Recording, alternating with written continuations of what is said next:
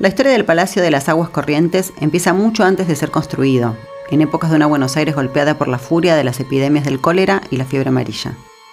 El último episodio de la fiebre fue en 1871 y mató al 8% de los porteños. Como vimos en el podcast sobre el barrio de Chacarita, provocó uno de los desplazamientos geográficos más importantes de la ciudad. Las familias adineradas se mudaron de la zona sur y portuaria, punto central de las infecciones, para evitar de forma permanente sus casas quintas que estaban en lo que hoy es Palermo y Recoleta. Por entonces, la República Argentina estaba gobernada por Domingo Faustino Sarmiento, a quien hicieron saber que la única manera de terminar con las epidemias era lograr una distribución eficaz de agua potable, una idea que pocos años después tomaría la forma del impactante Palacio de las Aguas.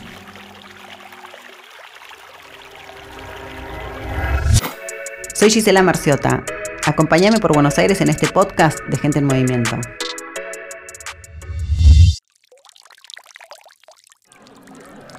Durante toda la Edad Media fue poco lo que se avanzó en sistemas de tratamiento de agua.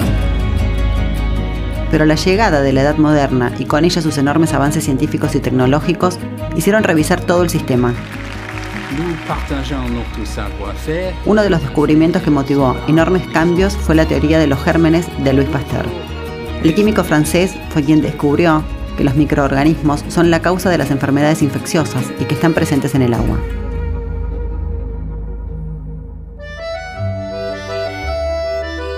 El hallazgo de Pasteur tuvo repercusiones en el mundo entero.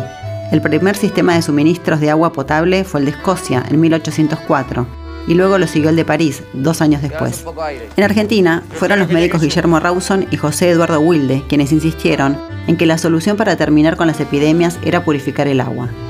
Pero estas iniciativas no se tradujeron en soluciones instantáneas. Buenos Aires tuvo que atravesar primero el colapso de su propia ciudad y del cementerio que estaba en el sur como también el éxodo de las clases altas a la zona norte, junto al terror de ver los cuerpos muertos en las calles. Los espíritus fuertes, sin desfallecer en su tarea ardiente, han llegado sin embargo a convenir en que es necesario que Buenos Aires se despueble. Tarde, desgraciadamente, hemos venido a una conclusión tan dolorosa. Todos los cálculos han resultado fallidos. Los que hemos escrito sobre higiene hemos poetizado. Los que hemos creído que el flagelo disminuía, hemos soñado. Huir, salir de la ciudad, es el consejo que la Comisión Popular acaba de dar al pueblo. Como dice el pasaje del diario La Prensa, en marzo de 1871, la Comisión Popular de Salud llamó a abandonar la ciudad. Así lo hicieron incluso el presidente Sarmiento y su vice. Gracias a los primeros fríos del invierno, las muertes y contagios empezaron a disminuir y para mediados de mayo la ciudad volvió a sus actividades habituales. Y con ello empezaron las transformaciones. Ese mismo año se inauguró el primer reservorio de agua de Buenos Aires, ubicado en donde hoy está la Plaza de los Dos Congresos. Y empezó a diseñarse la red de agua corriente y de cloacas. A los dos años armaron la primera planta purificadora del país en la zona de Recoleta y a la par los primeros diseños del Gran Palacio de las Aguas.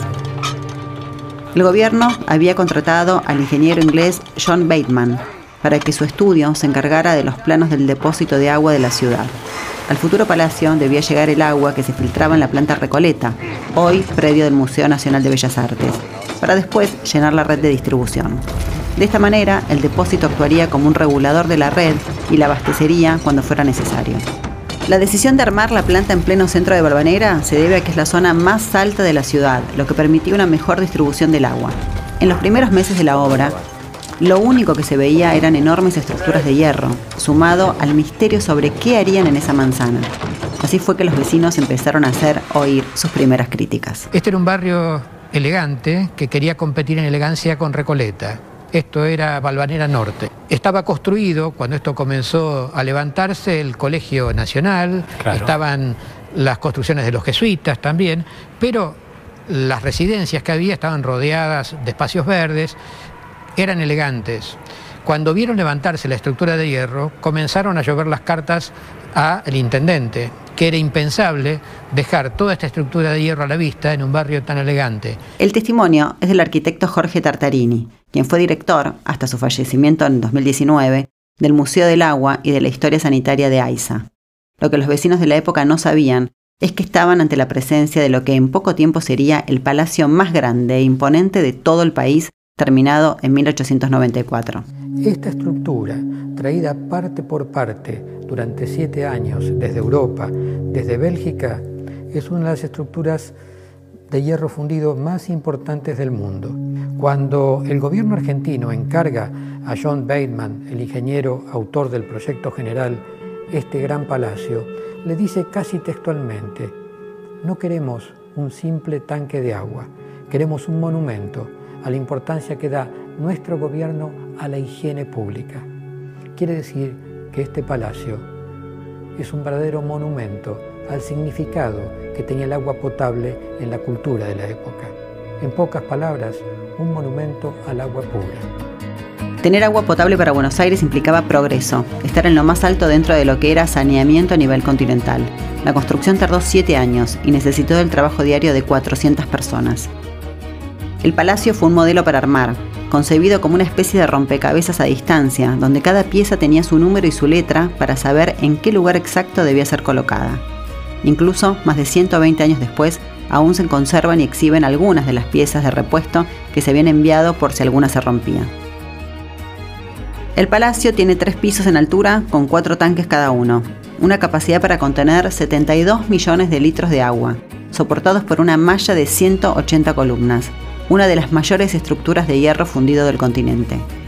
El estudio de arquitectura que tomó el proyecto quiso que el diseño del palacio combinara distintos estilos, pero sin dudas el revestimiento en terracota lo acerca más a la Inglaterra victoriana.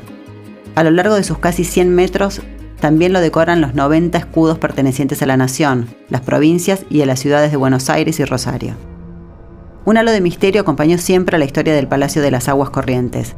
Decenas de mitos y leyendas eligieron al palacio como escenario para ser contadas, como es el caso del historiador y escritor argentino Tomás Eloy Martínez, que en su libro Santa Evita relata que el cadáver de Eva Perón estuvo escondido un tiempo en ese edificio.